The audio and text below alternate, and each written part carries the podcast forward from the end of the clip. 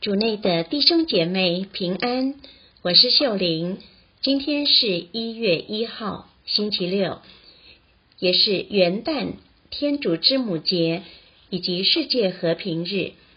我们要聆听的福音是《路加福音》第二章十六至二十一节，主题是单纯直接。我们一起来聆听圣言。那时候。牧人们急忙去了，找到了玛利亚和若瑟，并那躺在马槽中的婴儿。他们看见以后，就把天使对他们论这小孩所说的事传扬开了。凡听见的人都惊讶牧人向他们所说的事。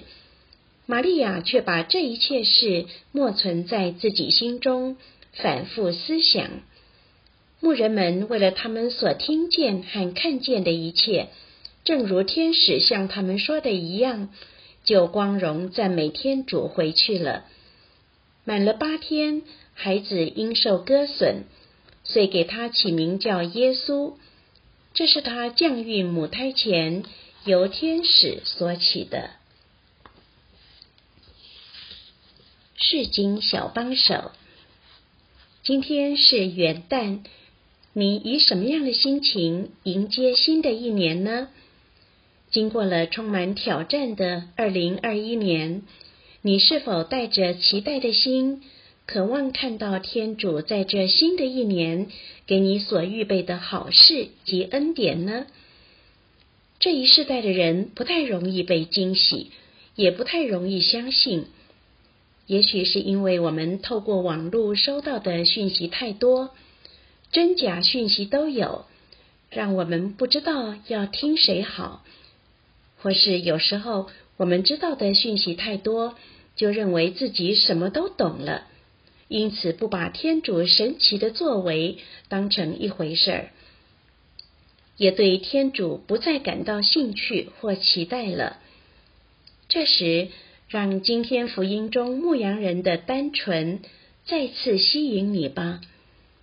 牧羊人在黑夜听到天使报喜，告诉他们救世主在马槽中诞生了，便毫不犹豫的出发，到了白冷城，找到了玛利亚和若瑟与躺在马槽中的婴儿。